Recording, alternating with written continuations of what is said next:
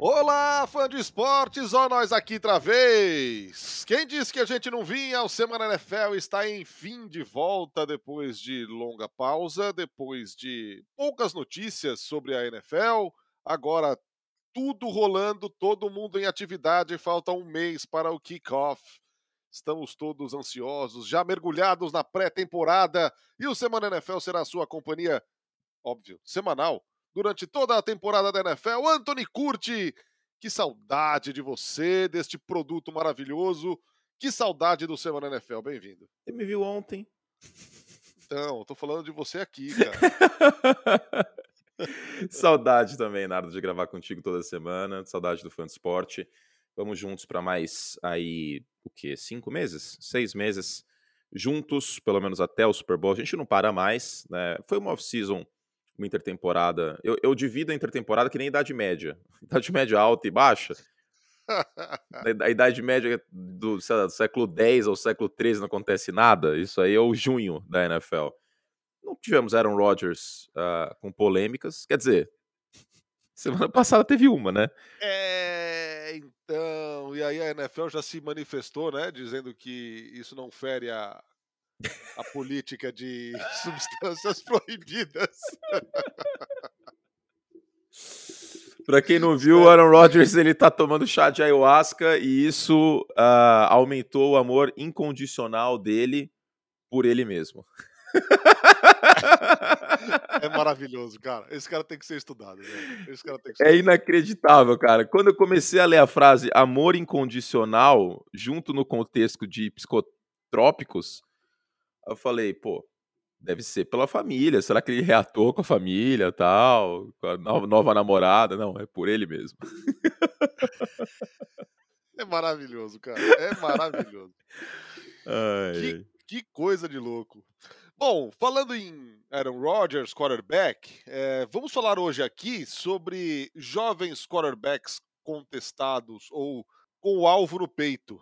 São alguns nomes. Vale dizer aqui por exemplo, você não vai ouvir falar sobre Trey Lance, porque esse não teve espaço amostral para ser contestado. Sim, ele será titular do San Francisco 49ers, isso já está divulgado. Fez uma primeira semana de treinamentos muito abaixo das expectativas, melhorou na segunda. É, a comissão técnica, o time de maneira geral, diz que ele será o quarterback titular pela, pelo trabalho dele na off-season. Então, como todos já sabemos, Jimmy Garoppolo bonitinho, está na rampa de lançamento. É, o Garoppolo não tá nem treinando mais com, com o time, né? E é. o, o, seu empresário foi autorizado a baixar o Tinder. Só que vai ser difícil arranjar troca. Os times já se arranjaram, né? Já encontraram alternativas, como por exemplo o Carolina Panthers, era um dos últimos, né? Que a gente estava aí de olho em, em, talvez né, uma possibilidade para o Garópolo, mas não acabou acontecendo, né? Então foram atrás do Baker Mayfield. Agora o Garópolo é carta fora do baralho. Eu até mencionei isso aí. A gente teve essa pauta no League, acho que umas duas semanas a, a, atrás. Não faria sentido, não faria sentido você ir com o Trey Lance como titular e deixa o Garópolo lá. É uma sombra que você não precisa no vestiário. Quando você toma a decisão de gastar três escolhas de primeira rodada por um quarterback, foi o que o São Francisco acabou fazendo para pegar o Trey Lance, você segue em frente. Você abraça a possibilidade do erro, você abraça o risco. Há risco no Trey Lance? É óbvio que há. Né? É um quarterback que chegou cru, jogou no segundo nível no college football, na FCS, papipopopó, teve só uma temporada. Mas é um cara com as ferramentas, uma boa comissão técnica com um bom elenco de apoio. Não tem por que manter o Garópolo pagando 20 milhões de dólares. Assim, ah, mas e o Kyle Shannon quer ganhar? Cara, é muito imediatista um pensamento como esse. Pelo que conheço de, de Kyle, não faria sentido, né? Seria uma tremenda de uma burrice e o Caixana não é burro, cara. Você, tipo, queima o calouro para colocar o Garópolo de volta. Foi o que foi, inclusive, o que Baltimore não fez com o Lamar Jackson. Naquele jogo contra os Chargers nos playoffs na primeira temporada dele, como titular. Ah, coloca o Joe Flacco. Irmão, você vai colocar o Joe Flacco no meio do jogo com o Lamar Jackson jogando mal, você vai queimar o Lamar Jackson. O mundo não vai acabar amanhã. Entendeu? O pensamento não é de, cur de curtíssimo prazo. Então, o Garópolo é carta fora do baralho e faz todo sentido que assim o seja. Entrando na questão, na pauta oficial aqui do Semana NFL, neste retorno, vamos falar dos quarterbacks jovens e contestados, começando pelo Sunshine. a escolha badaladíssima número um da última temporada, penúltima, né, do penúltimo draft, para o Jacksonville Jaguars. Ele está aqui porque é evidente que ele tem uma parcela de culpa em tudo o que aconteceu. Ele tem uma parcela, uhum. mas também não se pode deixar de contextualizar a bagunça, a zona, o nada que foi o Jacksonville Jaguars no ano passado. É, um ano completamente perdido na história do time e um ano completamente perdido na vida de um cara que tem um potencial incontestável, mas que sofreu um atraso, sofreu, eh, desaprendeu no ano passado. Exato. É... Ele dirigiu o carro do assalto. Ele não entrou no banco. eu amo essas analogias. ontem, cara, ontem no Liga eu fiz uma boa, né? A gente tava discutindo sobre o Daniel Jones, aí o Paulo Antunes falou que tinha que manter o Daniel Jones até o final do ano, papapá, que agora tem é, que tem ingredientes, que tem ali uma ofensiva melhor, um técnico melhor.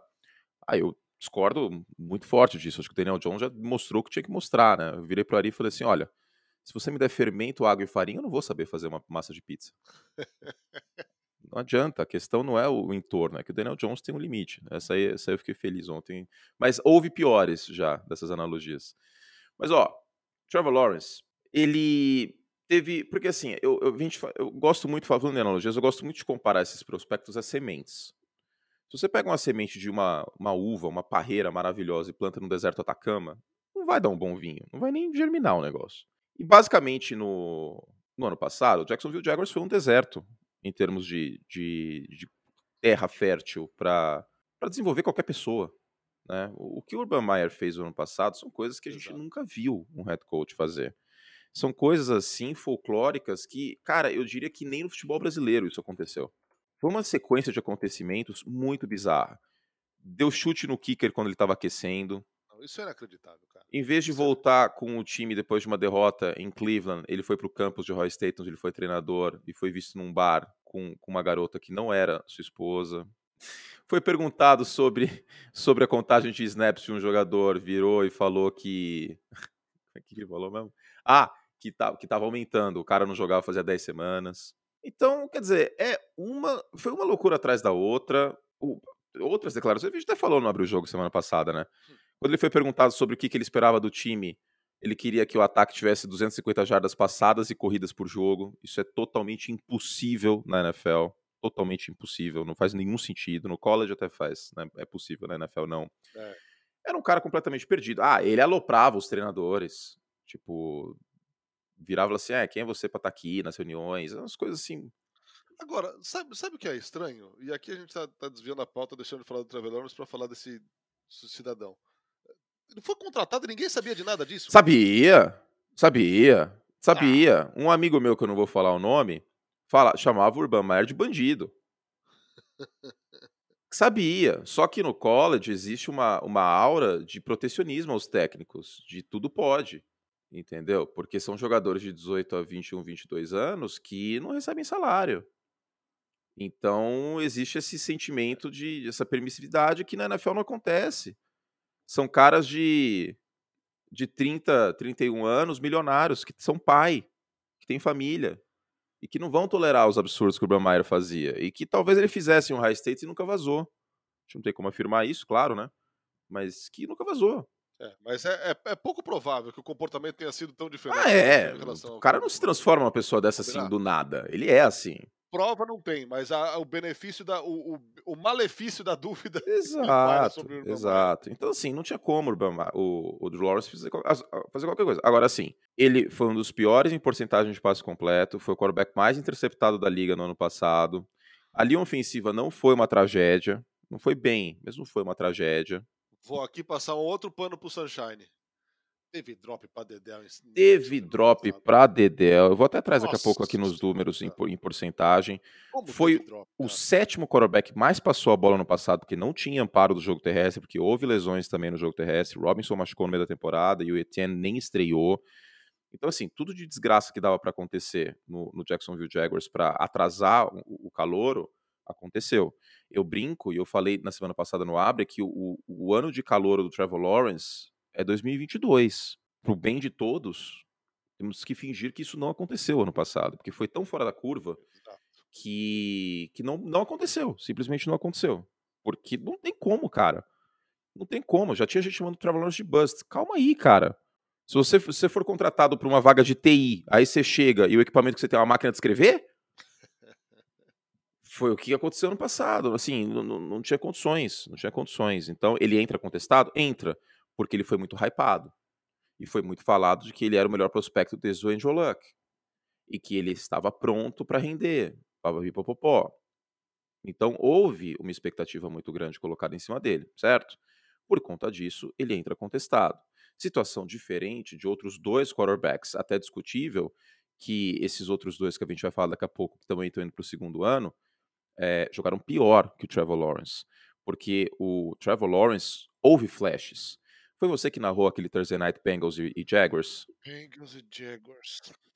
Teve esse jogo em setembro, no início da temporada. Sim, sim. sim que foi em Cincinnati e o. Foi, né? Foi, foi um dos melhores jogos do Trevor Lawrence do ano. Ele foi bem na, naquele jogo, no medida do possível, mas foi bem. Teve jogos ruins, com interceptações, mas esse ele foi bem. É, teve, deixa eu pensar aqui, o, e o jogo final contra os Colts também, né? Ganharam dos Colts e deixaram os Colts fora do playoff, exato. Ele evadiu bem no pocket. Exato, ele evadiu bem no pocket, teve uma boa capacidade de improviso. Ele mostrou flashes, mostrou um pouco do talento que a gente sabe que ele tem. Só que o entorno era muito ruim, errou em alguns momentos lendo a, a defesa. Né? Ninguém é o quarterback mais interceptado da liga por acaso. Isso não acontece por acaso. Nunca acontece por acaso. E é isso. É um cara que entra contestado, mas, porém, contudo, todavia, há expectativas positivas. Né? Porque, primeiro, pelo pior que tá, não fica. Exato. Segundo, porque o elenco é melhor esse ano. Terceiro, porque tem um treinador agora, né? Com T maiúsculo e não um palhaço. Porque Exato. Urban Meyer é um palhaço. Exato. A gente falou a respeito na, até no jogo de, de pré-temporada, no Hall of Fame Game. É um cara que, bem ou mal, pelo menos naquela temporada serve, com o Doug Peterson, a gente viu um Carson Wentz que a gente jamais voltou a ver. É. Ok, teve a lesão no final da temporada, mas é um cara que brigou por MVP e um Carson Wentz que a gente viu com o Doug Peterson e não viu nunca mais. Perfeito, é isso. É um Carson Wentz que, que a gente viu com o Doug Peterson e o Frank Wright junto, mas não viu só com o Doug Peterson e não só com o Frank Wright. Né? Um Carson Wentz que ano passado, até se alguém está ainda otimista com o Carson Wentz, porque muito foi dito para mim ano passado, e eu entendo e respeito, que o Carson teve poucas interceptações. Pois é, porque ele também não era muito forçado a passar a bola, né? Aí eu fui atrás do dado, eu fiquei chocado, porque era uma impressão que eu tinha do tape do Carson Wentz.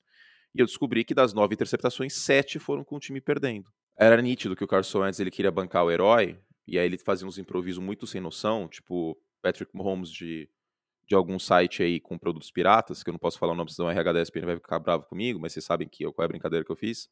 E aí não tinha como, né? Não tinha como dar certo. Ele não é o Patrick Mahomes. Você lembra aquele, aquele Sunday Night que tava chovendo contra os 49ers? Sim, sim. Ele tentou passar a bola de ponta cabeça? É, tipo aquilo. Aquilo aconteceu com frequência. Ele poderia ter sido até mais interceptado no ano passado. Não foi por sorte. Ele teve dois, ele teve três jogos para mais de 250 jardas. É nada isso. Então, é, o Carson Wentz é um cara que eu não acredito mais tanto, porém, no início da sua carreira foi muito bem lapidado pelo, pelo Doug Peterson. Eu acho que há motivos para ter esperança no, no Trevor Lawrence. Seguimos falando dos quarterbacks contestados, aqueles que estão na linha de tiro para a próxima temporada. Agora, alguém que não tem, não teve um primeiro e não terá um segundo ano tranquilo, de paz, de tranquilidade. Justin Fields. Não tem armas para jogar no ataque e não tem proteção. Esse promete ter um ano Ai, muito difícil. Eu, eu, eu olho para. Não, tô tranquilo. Torço pro São Francisco 49 gente. Lamento. Isso aí para mim. Tranquilidade. Tem que tomar cuidado, né? Porque no passado eu falei que eu torcia pros Steelers e apareceu, brotou outro bisque lá, né? Tem que tomar cuidado com essas coisas que eu falo para não, não passar o meu azar para as pessoas. Aí, ó. Tá queimando. No ano que vem, São Francisco época, errou tá em draftar o Trey Lance. contestado. ai, ai. Cara, é, eu vejo essa situação do, do Justin Fields, eu lembro muito do Star Wars Episódio 6, que o Luke Skywalker vai resgatar a Leia e o, e o Han Solo, ele cai num fosso, numa armadilha, num fosso, e tem que se virar sozinho, sem sabre de luz, contra um monstro. Do Jabba. E é basicamente isso, cara. é basicamente isso. E eu, eu, estou tanto quanto preocupado com o que essa nova diretoria do Chicago Bears está fazendo. É, eu, eu me sinto assistindo um episódio de Irmãos à Obra. Eles estão destruindo tudo. Só falta colocar a mãozinha no nariz assim. Hum, acho que isso é amianto. Só falta isso aí para ficar igual. Porque, aliás, vocês gostam de amianto, hein, nas coisas. Cara, porque eles resolveram destruir tudo que tinha, assim. Eu até entendo a postura, mas, é. cara, vai ser difícil você desenvolver um segundo anista desse jeito, cara. Vai ser muito difícil. Você já trocou o Kellen Mack. Ok, o Kellen Mack não era o mesmo jogador, mas segunda rodada saiu barato, hein? Segunda rodada saiu barato, beleza. Aí agora não chegam em um acordo com o Rocco Smith. E o Rocco Smith olha para isso tudo e fala: irmão, meio que não tem futuro esse lugar, né? Porque, por mais que exista pontos positivos, a comissão técnica, papapá, o que, que o Chicago Bears fez para ajudar o, o Justin Fields? Nada. A linha ofensiva pode ser pior que do ano passado. Existe essa possibilidade. Pode ser pior. Não houve nenhum investimento notório. Corpo de recebedores, cara, o Byron Pringle, no máximo no Halloween ele poderia ir fantasiado de, de Tarek Hill. Esse é o máximo que ele conseguiria. Ele era o cara rápido de Kansas City. É, sim, é uma situação pior que a outra para ele. E vamos combinar que ele tem suas limitações, o, o Justin Fields. A, o melhor dos cenários para o Justin Fields é que o Chicago Bears consiga emular um sistema Tennessee Titans, correndo muito bem com a bola, com o comitê de running backs que tem, que não é o Derrick Henry, óbvio, e doses cavalares de play action e o Justin Fields se movendo no pocket. Agora, assim, existe essa expectativa, essa esperança, porque eu, eu não lembro qual jogador dos Bears declarou essa semana, mas teve uma declaração, entre aspas, oficial de um jogador dos Bears, dizendo que ano passado eles não treinavam em scramble. Exato. Você tem um dos quarterbacks mais móveis da NFL e você não treinava o quarterback correr fora do pocket, de improviso. É, o, o, Chicago Bears é outro time. Não dá para dizer que foi igual ao Jacksonville Jaguars, mas também é um ano para esquecer, né, cara? Não, não o, Matt ne- o, o, Matt Nagy é foi uma piada, é uma piada ano passado. Piada. É, era nítido, assim, que o Matt Nagy não queria o Justin Fields, ele estava fazendo todo o possível e impossível para o Justin Fields não dar certo, cara. Aquele jogo contra o Cleveland Browns, o Matt Nagy devia ter sido, saído preso do estádio. Porque a sorte, a sorte foi que em 2021 o Justin Fields não se machucou. Foi uma sorte imensa, porque ele poderia ter se machucado seriamente no ano passado, com as negligências que a comissão técnica dos Bears uh, teve em 2021.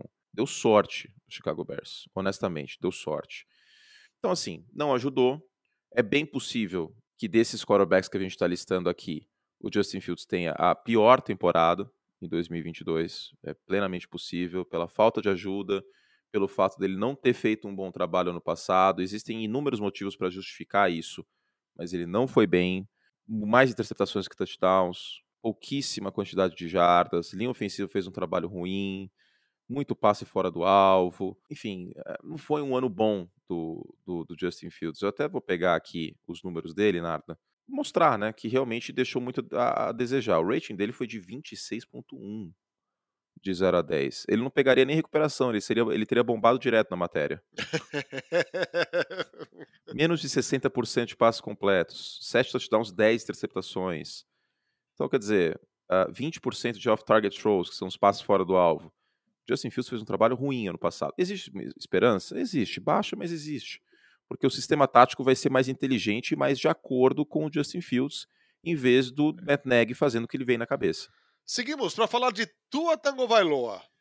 Hum, a questão é a seguinte: é um cara que teve as suas oportunidades, é, não foram poucas. Agora ele tem um lobby sonoro do Tyreek Hill, dizendo que ele é o quarterback. Primeiro dizendo que ele é o quarterback mais preciso da NFL, dizendo que depois dizendo que ele é um dos mais precisos. Já já deixou uma já reduziu a, conta, né? exato, exato. Já, já já diminuiu o empolgou. Agora, o time se qualificou. O time fez uma boa off-season no mercado. Ah, é.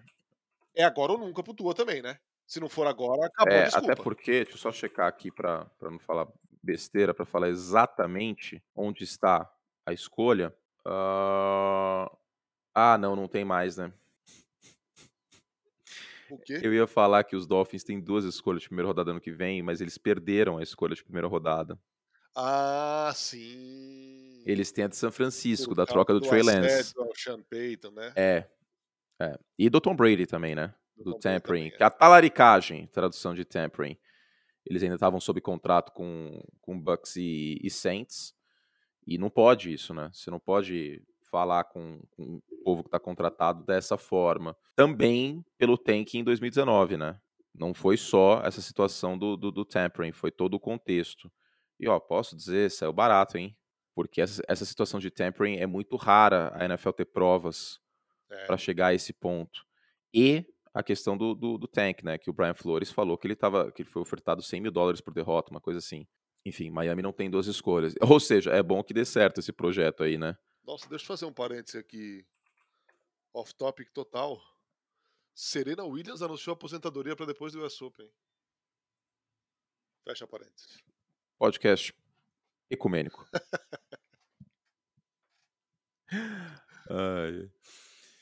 Bom, uh, então é isso. Cara, eu tô com uma expectativa muito boa no, no Tua, sendo muito sincero. O, o, o que o Tua foi em 2022, em 2021, é o que o Justin Fields vai ser em 2022. O Miami Dolphins começou com dois coordenadores ofensivos na temporada passada. E aí tem aquele velho ditado: cachorro que tem muito dono morre de fome. Nenhum sentido. E no ano anterior, o coordenador ofensivo foi o Chen Gailey, que é um cara que, cara, tá completamente ultrapassado. Né, que eu chamo de protocolo Luxemburgo.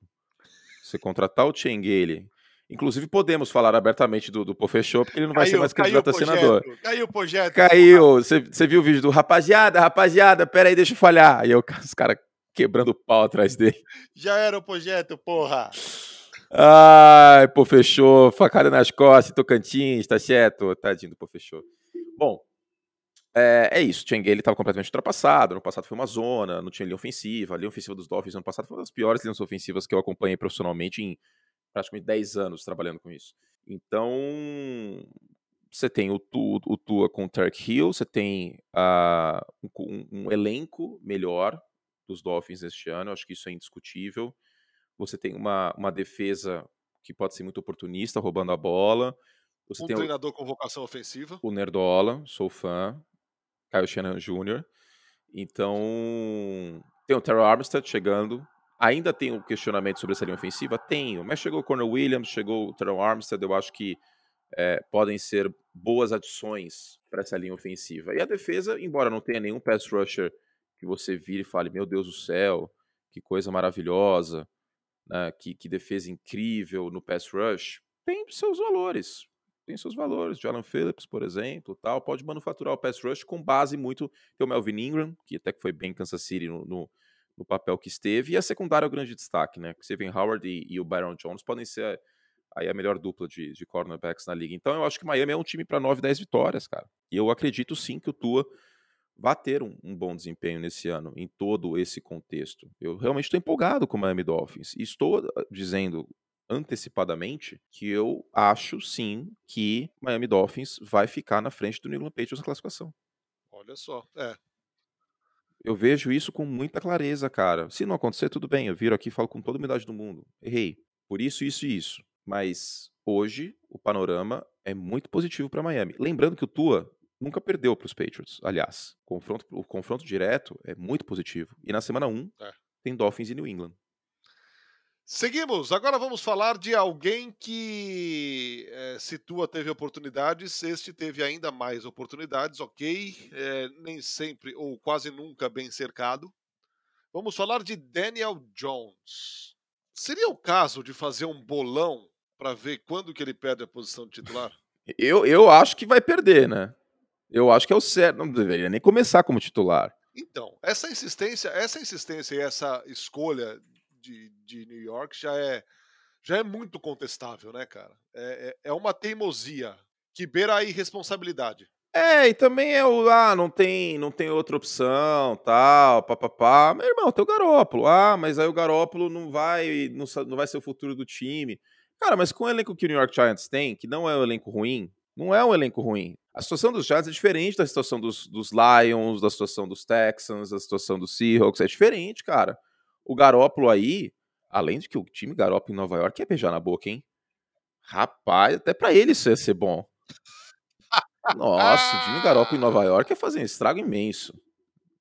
Se eu sou, se eu sou Garópolo, eu tô mandando o zap pro meu empresário a cada dois minutos. Eu jogo de graça. Fazer que nem o Senna queria fazer na Williams em 93, piloto de graça. Se eu sou o Garópolo, eu falo, cara, meu pagamento vai ser beijo na boca. Jogo de graça. Mas, ó, linha ofensiva. Não é uma linha ofensiva ruim. Andrew Thomas de um lado, Evan Neal, que era um bom prospecto do outro. Uh, tem o Mark Lewinsky, que eu acho que é um sólido jogador como guard. Corpo de recebedor, se ficar saudável, ok. Ok.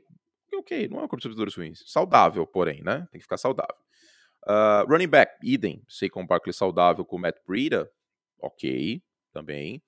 A defesa, Desafiador, ah, né? É, pro Secon é uma missão muito difícil. Mas vamos ver, né? Parece que tem um otimismo lá em Nova York em relação a isso. É o último ano de contrato dele. A defesa tem o Kevin Thibodeau, candidatíssimo a calor defensivo do ano. Aziz Ojular indo para o seu segundo ano. Leonard Williams, que é um dos melhores jogadores de miolo de linha defensiva da NFL. A secundária tem meus questionamentos. Né? O Dory Jackson, por exemplo, vai ser titular. Né? O Blake Martinez vai ser titular como linebacker. O nome Blake Martinez ele causa calafrios no torcedor dos Packers até hoje. Então, a, a, o, o back-end da defesa, a parte uh, contra o passe, linebackers né, contra o passe e secundária, me preocupa. Mas é um time que, com o, o, o Daniel Jones ou o Tara Taylor, é um time de 6, 7 vitórias. É, com o time Garoppolo, é um time talvez de 9. E 9 vitórias, dá para sonhar nessa, nessa é. conferência nacional com o White Card, com três vagas. E 9 vitórias pode ser 10. Porque no confronto direto com o, o, o Jimmy Garoppolo, será que o New York Giants não venceria o, o Washington Commanders duas vezes? Por exemplo? Talvez. Não dá para descartar isso. Eu não descartaria 100%. A defesa dos Commanders é muito boa, tá? Todo respeito aos Commanders, mas o Carson Wentz é um cara que eu não confio. Então, uh, eu realmente acredito que o, o, o New York Giants deveria ter se mexido. Tudo indica que não vai ser o caso. E aí vamos ao bolão.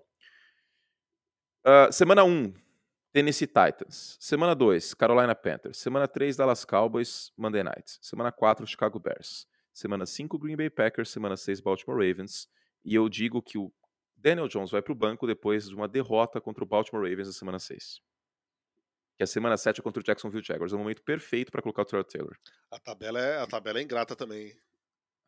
É ingrata. Mas aí semana 7 é Jacksonville, semana 8 é Seattle, semana 9 é folga, semana 10 é Houston o momento para colocar o Terrell Taylor, Ai. o abre aspas, fato novo, fecha aspas, é esse.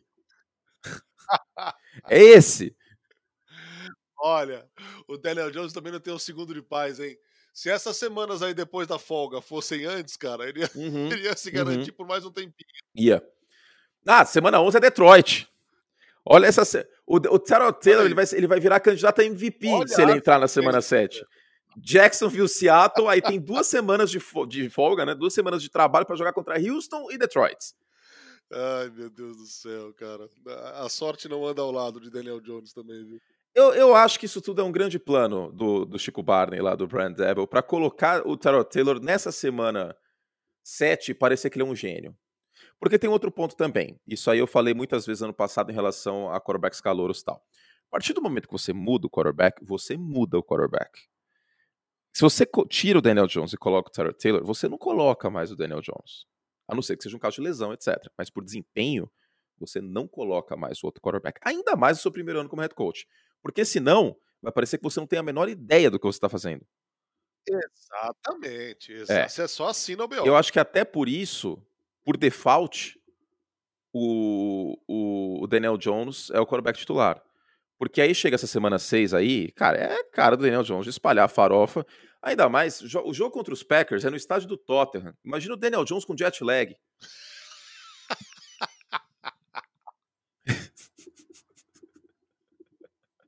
Ele já, essa, ele essa... já tropeça no fuso normal. Você imagina com jet lag. Então, com jet lag, não tem energético que resolve isso aí, irmão. Aí depois ainda volta na semana seguinte para jogar contra Baltimore, com essa secundária que saudável, promete muito. Marlon Humphrey, Marcus Peters. Cara, o Marcus Peters vai ter três interceptações nesse jogo contra o Daniel Jones. Então é a cara da desgraça essa situação. É a cara da desgraça e aí você coloca o Taylor para jogar contra Jacksonville, Seattle, Houston e Detroit e você vai parecer que você é um gênio. E aí não tem como, cara. Se você tomar essa decisão, você não volta mais. Porque é isso, vai parecer que você não sabe o que está fazendo tirando o quarterback e colocando outro. Por isso eu acredito nisso. Cara, você não dá 8 milhões de dólares de dead cap para um Tyler Taylor se você não pensa que existe o risco de você usar ele na temporada. E aí, é. o argumento que eu falei ontem no League. Ah, então por que não vai pro Daniel Jones até o final do ano? para tentar tirar a última gota dele? Porque, cara, já espremeu essa laranja. Tá só o bagaço. Não tem mais o que fazer. Você vai desanimar o seu vestiário com jogadores que estarão no ano que vem, que são bons jogadores. Você vai desanimar a moral, porque moral das tropas é muito importante. Qualquer pessoa que já tenha jogado no esporte coletivo sabe disso. E isso serve para qualquer área. Da, da moral da, da, nossa equipe de NFL na ESPN, a moral do, do, do time que joga com uma Copa de Várzea. Qualquer moral é importante. Se as pessoas estão desmotivadas, elas vão render menos. Aí você vai desmotivar com Daniel Jones 17 semanas, um Leonard Williams, um, um Aziz Ojulari, um Kevin Thibodeau. Ah, não dá, né? Não. Eu acho que não faz sentido. Jalen Hurts. Jalen Hurts é outro, porém, dada a qualidade do jogo terrestre, talvez ele fique menos. Talvez não, com certeza ele fica menos sobrecarregado e menos na mira. A, a característica do time não o ajuda, você acha? Uh, desses quarterbacks que a gente colocou aqui, acredito que seja o melhor elenco de apoio do Jalen Hurts, com uma menção é. honrosa para Miami. Mas desses aqui, o elenco do, dos, dos, Eagles é o melhor. Linha ofensiva é muito boa, tá? Tem o Lenny Johnson do lado direito, que é um dos melhores offensive tackles da liga. Tem o Jason Kelsey, que é um excelente center. Uh, que às vezes é até esquecido, né? Por ser irmão do Travis Kelsey, que é muito mais midiático. Mas é um jogador muito bom de miolo de linha. O que mais? Temos aí um jogo terrestre bom, Miles Sanders saudável agora. Chegou o A.J. Brown para trabalhar o miolo do campo. Excelente troca do Philadelphia Eagles. Tá? Você tem uma defesa com um front muito forte, com a chegada do James Bradbury. Cara, esse elenco de Philadelphia, até também falando no League, falei ontem, se você pega o Dak Prescott e coloca no Philadelphia Eagles, o Philadelphia Eagles é favoritíssimo a divisão o que, o que pega em Filadélfia é o quarterback, né? Que a gente não sabe o que vai acontecer e o Jalen Hurts, não sei até que ponto, pode evoluir muito mais, né? Ano passado, quando os Eagles estavam atrás por duas posses ou mais no placar, o Jalen Hurts, ou seja, oito pontos ou mais no segundo tempo, Jalen Hurts teve 34 de rating. Teve sete touchdowns e quatro interceptações. Ou seja, é uma situação, segundo tempo, duas posses de diferença, que você precisa o quê? Do jogo aéreo. Não dá para contar com o jogo terrestre de Filadélfia, que é o melhor da NFL em 2022. Né? Foi o que mais teve jardas. E aí você precisa dele passando a bola. E o problema é esse: é ele passando a bola. Entendeu? Então, ele vai passar a bola melhor esse ano? Ele vai jogar melhor contra a cobertura de oito homens? Porque muitas vezes o time, os Saints fizeram isso pela primeira vez e outros times replicaram. Mandavam três homens para cima do Jalen Hurts e recuavam oito. E aí o Jalen Hurts ficava perdido, porque não tinha aquele passe rápido, essa válvula rápida por ter blitz vindo contra ele. Então eu estou muito intrigado em relação a isso tudo. Só que, sinceramente, eu não tenho tantas expectativas em relação a, ao Jalen Hurts. Eu acho que está chegando no topo do que ele pode fazer. Ainda há espaço para crescimento? Eu acredito que sim, tá? Acredito que sim, porque é um cara de 23 anos, é um cara que ainda tem espaço para produzir mais, só que tem um certo limite na competência. Tem um certo limite de até onde dá para ir. Eu não sei até onde dá para ir. Eu acredito que esse até onde não seja muito longe. Não achem, porque assim, o que eu mais ouço falar é o Jalen Hurts pode ser o Russell Wilson. Eu acho muito difícil isso acontecer. Difícil, difícil. O Russell Wilson já no seu segundo ano ele já mostrou evolução muito forte. O Jalen Hurts está indo para o seu terceiro. Então, assim, é um cara jovem, de 23 anos, talvez ainda tenha lenha para cortar, mato para quem para cortar, né? Mas lenha para queimar, mas cara, não sei até que ponto, sendo muito honesto. Não, não sei até que ponto. De qualquer forma, Filadélfia pode ganhar divisão? Sim. Sim, sim. Sim, acho plenamente possível por vários motivos. Dallas tem uma linha ofensiva que está mais frágil em relação ao passado, um corpo de recebedores também, tem o CD Lamb tal, mas que houve perdas. A comissão técnica é uma zona, o Mike McCarthy é muito, muito, muito complicada a situação. Tem um Sean é. Payton batendo na porta para assumir Dallas no ano que vem. Então, em meio a tudo isso, existe um, um cenário muito possível do, do, do, Philadelphia Eagles vencer essa divisão. O elenco é muito forte. Se o Jalen Hurts evoluir, um pouco que seja, vai dar ruim para Dallas, hein? Vai.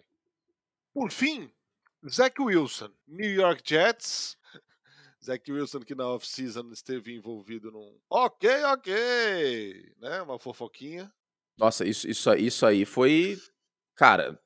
Ah, é que não é do bom jornalismo a gente tocar nesse assunto mais além, mas. É, para quem não, pega, não, pegou a referência ou não acompanhou, ele foi acusado de trair a namorada com a melhor amiga da mãe. É, então, mas foi, foi esquisita essa situação, hein? ok, ok, Zach Wilson.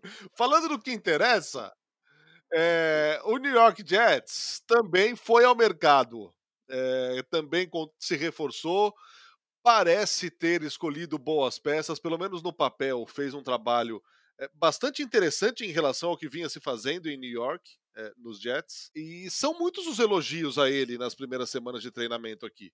A ver como a coisa funciona quando começar para valer. Eu ainda tô meio chocado com essa situação, cara.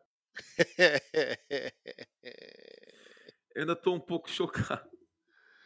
Ai, meu Deus do céu. Mas enfim, vamos lá, foco. O que me preocupa muito em relação ao Justin Fields é o seguinte: quando ele foi pressionado no passado, ele foi um quarterback ruim, extremamente ruim. Ele teve 44% de passes fora do alvo quando pressionado no passado. Ele teve 24% de passes completos quando pressionado no passado. E o pior de tudo, quando pressionado, ele teve 4 jardas por passe. E aí, essa era uma tecla que eu batia no draft. Eu falava, gente, o Zach Wilson, ele jogou pouco contra times um pouco mais fortes do college. E aí ficava naquelas pirotecnia que alguém virou para ele e falou que ele era Patrick Mahomes, ele acreditou. Contra um calendário fraco no college, lindo, maravilhoso, vai dar super certo. Na NFL, o bicho vai pegar. E em alguns momentos ele teve interceptações que ele achava que ele era o Patrick Mahomes. É nítido. Assim, era, era bizarro. Deu uma melhorada no final do ano? Deu. Vou ser sincero, deu. Não vou bater tanto assim. Deu. Mas essa questão do quarterback pressionado é uma coisa que às vezes não muda é uma coisa que é muito difícil de arrancar um desempenho ruim de um quarterback sob pressão. Eu estou muito, muito intrigado para ver o que vai acontecer com, com o Zach Wilson nessa próxima temporada, cara. Eu não sei até que ponto a expectativa pode ser tão positiva por esse fator. É. Zach Wilson pressionado. Ano passado foi uma tragédia. O rating dele pressionado foi de 4. 4. 4, 4,0. Aí pode-se virar e falar, pô, Curti, mas todos os quarterbacks pressionados eles têm uma queda de, de desempenho. Sim, isso é óbvio, né? Senão os times não investiriam é, em pass rush, né? Para atrapalhar o quarterback e cortar o mal pela raiz. Então, eu vou pegar aqui os rankings do Zach Wilson quando pressionado. Porque aí você tem uma comparação com os outros quarterbacks. E não foi bom não foi, porque é o que eu tô falando. É muito, esses números que eu falei são muito ruins. Porque aí são números soltos, fica parecendo aula de física do primeiro ano colegial, que você acabou de sair da oitava série, é nono ano agora, né? Acabou de sair do nono ano, entreguei a idade pra caramba. Você acabou de sair do nono ano, você não sabe muito bem o que tá acontecendo. Então, vamos lá. Fala um pouco aí, Narda, que travou minha planilha. Não, eu, eu, tava, eu, tava, eu tava esperando um gancho aqui para dizer que a gente pode ficar tranquilo em relação ao Zach Wilson, hum. porque semana passada o, o Joe Flacco falou que está empolgadão na missão de ser o mentor do, do Zach Wilson. Surpreendente isso, hein? Vindo de um Joe Flacco que metia o louco com o Lamar Jackson. É, sim, sim, sim, sim, sim. Rapaz. É a evolução da espécie. Ó, oh, mas espera, vai ter um porém aqui, só para não deixar a informação incompleta. Ele fala que ele, que ele sim, ele, ele incorpora esse papel de mentor do Zach Wilson, mas, mas ele ainda acha que tem a habilidade de ser o titular.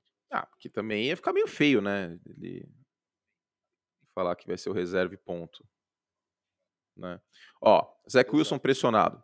31 em rating, quando pressionado. 31 em passos completos pressionado. Em porcentagem, que a quantidade não seria justo, né? Em porcentagem. 31 em jardas, quando pressionado. Ah, espirrei. Saúde! Pelo tom aqui. 29 em jardas por tentativa quando eu pressionado. Se com o Tom, não seria possível gravar um podcast. Porque é, só. Tom... É que eu penteei ele. Uh, editor, deixa aí. deixa aí, que tem sambalelê esse podcast. 31 em passes para a primeira descida quando pressionado. 31 em passes fora do alvo quando pressionado. Foi muito ruim, cara. Foi muito ruim. Então, ó, como comparativo, vamos pegar o Justin Fields que foi mal no passado também. O Justin Fields, quando pressionado, foi 18 em porcentagem de passes completos. O Justin Fields, quando pressionado, foi 17 em jardas por passe quando pressionado. E o Justin Fields tem seus problemas quando vem a pressão, viu? Tem seus problemas. Então, como contexto, o Justin Fields foi consideravelmente melhor que o Zach Wilson quando pressionado no passado. Então, é, é de se preocupar, cara. É de se preocupar esse desempenho do, do Zach Wilson. Vamos ver o que acontece. Uh, pegando aqui no elenco do New York Jets, o Mackay Becton é uma grande incógnita, né? Bateu feijuca até não poder mais aí na off-season, quem sou eu para julgar. Inclusive, nas suas férias, a gente não foi naquela famosa churrascaria de São Paulo que os estrangeiros gostam, né? Não. Esquecemos isso aí. Que... Mas sempre é tempo. A gente devia gravar um podcast lá. Por conta da casa. Nossa, é uma boa ideia, hein? Será que a gente consegue? Permutinha, permutinha. Ah, permuta no jornalismo. Atividade muito importante para nossa indústria. Mas vale, hein? Vale, Nossa, se vale. Vou, vou, vou pegar, vou pedir pro meu empresário entrar em contato. Eu acho que eu vou começar a fazer isso, cara. Eu acho que eu vou começar a ligar para os lugares, falar que eu sou meu empresário. Oi, boa noite. Eu sou o empresário do Antônio Curte, comentarista na SP. Vou fazer pergunta com o meu dentista. É, se aparecer uma foto minha com ele, você sabe que fiz permuta. É... Não, tô brincando, eu faço questão de pagar essas coisas. Onde eu tava mesmo, Nardini? Ah, sim, o, a, a, o elenco dos Jets. Mas, ó, Elijah Vera Tucker, bom jogador. Micah Beckton, uma incógnita. Meu problema é que o George Fant vai ser o left tackle. Então, assim, não é uma linha ofensiva que empolga tanto. Mas o corpo de recebedores, ok. Elijah Moore foi bem quando saudável ano passado. Corey Davis, vamos ver agora sim. saudável também, um jogador ok. Braxton Barris pro slot, ok. Uh, e tem o Garrett Wilson, que era o melhor prospecto de, de, de wide receiver nesse draft. O Brees Hall é o meu candidato a calor ofensivo do ano. Running back calor dos Jets. É um cara que pode anotar muitos touchdowns, porque é um cara físico quando o time chegar na red zone. E a defesa promete ser melhor, né? Tem o Carl Lawson finalmente jogando, tem o Keenan Williams que é muito bom, o Jermaine Johnson, um candidato periférico, né, corre por fora para ser calor defensivo do ano. Sauce Garner, melhor cornerback da classe, me lembra muito, muito o Richard Sherman é um time que tem seu, seu potencial. Né? Agora, a exemplo de Filadélfia, o quarterback pode ser um limitador. Só que aqui o elenco não é o elenco dos Eagles. Né? Então, preocupante. Preocupante o Zach Wilson, cara, mas pelo contexto, pelo, pela mais ajuda que tem, deve jogar melhor que o Justin Fields. De qualquer forma, esses dois eu estou muito preocupado. São dois que vão entrar pressionados no terceiro ano, muito provavelmente. Muito bem, acho que falamos, hein, de todos os quarterbacks aí que estão na, na linha de tiro. Yes. Para a próxima temporada, nesse retorno do Semana NFL. É, gostaria de encerrar esse episódio de retorno dizendo que Anthony Curti é um criminoso. Ih! Lá vem, diga. Anthony Curti me fez uma confissão essa semana. É, gastronômica, evidentemente, né? Porque não podemos voltar. Ah, sim. Disso me fez uma confissão, algo imperdoável para alguém que mora em São Paulo já há algum tempo. Ah, foi. É. Teve isso. Como diabos você não conhece o pernil do Estadão? A não ser que você não goste de carne de porco e não haveria motivo algum. Então, eu sou peixe, peixe e porco, eu sou muito seletivo, não, cara. cara então, se você é seletivo, Por exemplo, há uma possibilidade. Se há uma possibilidade, o pernil do Estadão você tem que experimentar. Porque, por exemplo, carne de porco eu gosto muito de costela. Muito, muito mesmo. Mas uma bisteca suína, por exemplo, não me pega muito. Talvez seja trauma do bandejão da USP. existe, essa, existe essa possibilidade. Ó, é mais proibido ainda você falar isso no momento em que a Casa do Porco é o sétimo melhor restaurante do mundo. Então, a patroa tá querendo ir, hein? Eu nunca fui. Mas também é o seguinte, chega lá fila, às né? da manhã, pega a senha e vai sentar às três da tarde. É, é aí é, tem que esperar passar o hype. Não vai passar. Porque tá, tá complicado. Mas eu, o, o, pernil, o pernil como, como, não vai ter fila, não, eu sou contra. Você ficar indo em restaurante com, com fila, assim, de três, quatro horas, cara. Tem um restaurante japonês no, no, no Itaim, não vou falar o nome porque eles não estão dando dinheiro. Que, cara, uma vez eu fui, fui jantar com a patroa, cheguei lá 8 horas, eu cheguei e falei, qual, qual a fila de espera tal, porque ele é pequeno. Quanto tempo? Aí a mulher virou com a maior tranquilidade do Brasil. Duas horas e meia. Ah, vai te catar, velho. Aí eu virei e falei assim, duas horas e meia? Aí ela, é. Eu falei, pô, duas horas e meia dá pra ver Batman. a mulher ficou meio chateada que eu falei isso. Fomos para outro Olha, restaurante. Vou ver o Titanic e já volto. Eita, dá, Titanic dá pra ver. Ontem eu citei Titanic, inclusive, no, no League também. Eu falei que o. O que, que eu falei mesmo? Acho que o Mike McCarthy era o capitão do Titanic, foi tomar chá. Um monte de iceberg, ele foi tomar o chazinho dele. Mas enfim, agenda, vamos passar agenda? Agenda. Agenda cultural, virou vídeo show com o Miguel Falabella. Uma peça no Teatro Bibi Ferreira. Ó, dia 18. 18. Dia 18, Chicago Bears e Seattle Seahawks, às 9. É óbvio que o Puco vai dar um jeito de ser escalado nesse jogo, né? Porque a tara da produção da ESPN é me torturar com esse time que eu não oh. torço, então tô tranquilo. Sincericídio. Sincericídio. Hum. E, e sincericídio e aquele daquela, daquela velha máxima de que a gente tende a reclamar de tudo. E não deveríamos, porque estamos há seis meses sem NFL. É, esse jogo é pro olho chorar, hein, velho. Imagina para quem torce para um dos dois times. Esse jogo aí vai ser eu comentando e Jandrei no, no, na produção, que torce pra Seattle. O olho sangra, Nossa. cara. O olho sangra. Ó, vamos lá. Dia 18, então, Chicago e Seattle. Baltimore, Arizona, dia 21, às 9. Atlanta e New York Jets, dia 22, às 9. São Francisco e Houston, dia 25, às 9. Detroit e Pittsburgh, dia 28, às 5 e meia. Ah, por que vocês não vão passar Packers, Chiefs? Porque os titulares não jogam. Eu não sei se vocês perceberam, mas esses jogos que a gente vai transmitir este ano, da pré-temporada, ele tem histórias que valem a pena para a pré-temporada, porque são jogadores que vão jogar e que têm dúvidas sobre ele. Não tenho nenhuma dúvida sobre Aaron Rodgers. A única dúvida que eu tenho sobre Aaron Rodgers é se ele coloca adoçante ou não no chá de ayahuasca. É a única dúvida que eu tenho dele. Entendeu? Ele é um quarterback de elite, eu não tenho dúvidas sobre ele. Agora, Dino Smith e Drew Locke, a gente tem muitas dúvidas, a gente não sabe quem vai ser o titular. Então, é. passar Seattle nesse momento faz sentido.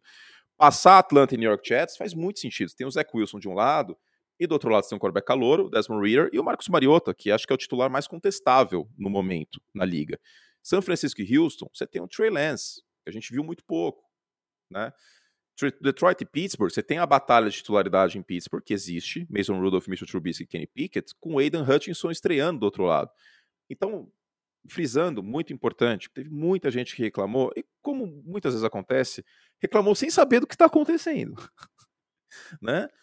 Pré-temporada, os titulares não jogam. Vídeo semana passada, o Derek Carr e o Trevor Lawrence não jogaram.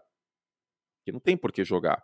Agora, esses jogos aqui, muito provavelmente, jogadores que estão contestados na posição de quarterback vão a campo e teremos disputas de titularidade. Né? Queira ou não, há uma disputa em Seattle e em Pittsburgh. E a gente vai transmitir uh, lances ao vivo dessa disputa. Perfeitamente. Então é isso, hein? Esse foi o Semana NFL do retorno. De aqui em diante estaremos juntos todas as semanas, contando os dias para a nova temporada, muita coisa para dizer, muita coisa para projetar. E é claro, quando a temporada começar, muita coisa para analisar, muita opinião. Aqui no Semana NFL, muito obrigado a todos. Não se esqueçam aí de, se você desativou, reativar o sininho, se inscrever aí no seu agregador predileto de podcasts para acompanhar cada edição desta bagaça. Certo, Antônio Curti? É isso. Pretendo comer esse pernil aí em breve. Uh... Faça isso por você. O que mais que eu tenho para dizer? A gente volta semana que vem, tá? A gente podia fazer de 15 15 dias na pré-temporada? Podia, mas agora a gente tá com vontade de trabalhar. Teve um fã de esporte que, que a gente tava conversando ontem no, sobre Panetone, né? Que é o Panetone, o Panetone ele é a temporada da NFL, vai de agosto a fevereiro. Aí o cara virou e falou assim para mim, pro Nardini: muita amizade, pouco trabalho. Quando volta o podcast? Aí eu fiquei meio envergonhado, assim, eu falei, pô, o que, que eu respondo? Aí eu só respondi um amanhã. E tá cumprindo a promessa. Estamos de volta. Exato, estamos de volta mas, agora. Mas eu tô chocado que tem panetone já, eu tô chocado, cara. Assim, não aquele panetone caseiro que os caras fazem o ano inteiro, mas panetone de marca. Não faz sentido, né? E, e ontem eu até pensei em te responder para te irritar. Falar, falar, assim. E aí, Fernando, chocotone ou panetone? Só para ver que, como ia ser sua resposta. Ah, não, a resposta é panetone, mas sem a menor sombra de dúvidas. Gente, a gente precisa conversar sobre isso. Eu vou pegar, tomar alguns minutos a mais da vida de Fernando. O chocotone é um bolo de chocolate, gente. Ele não faz sentido. A razão de existência do chocotone não há. Se você quiser comer Exato. um bolo. Ele, com... é praticamente um bolo formigueiro, com formigas Exatamente. grandes. Você... é um bolo com baratas em vez de formiga. Se você quiser comer chocotone, você pode comer em qualquer momento.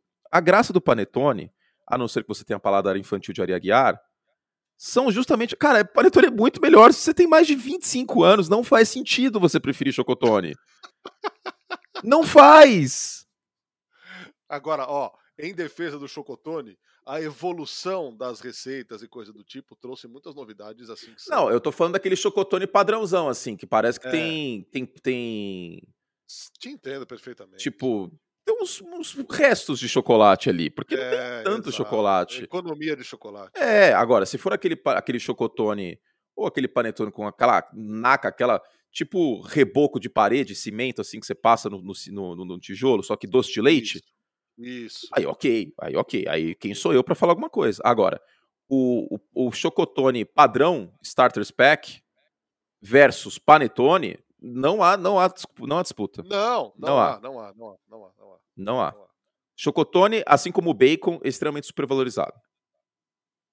Não, o bacon eu não vou concordar, não. Não, é supervalorizado sim, cara. Pinta-se o bacon como se fosse o, o santo grau dos alimentos. Não é. Bacon é bom, mas fala-se do bacon como se fosse uma coisa muito melhor que ele é. O bacon é o Julian Edelman das comidas. Nossa. Puta que pariu, velho. Que inspiração maravilhosa. Ai, meu Deus. Até o fim do ano eu vou ser mandado embora, cara. Não vai ter como. Eu vou ser mandado embora.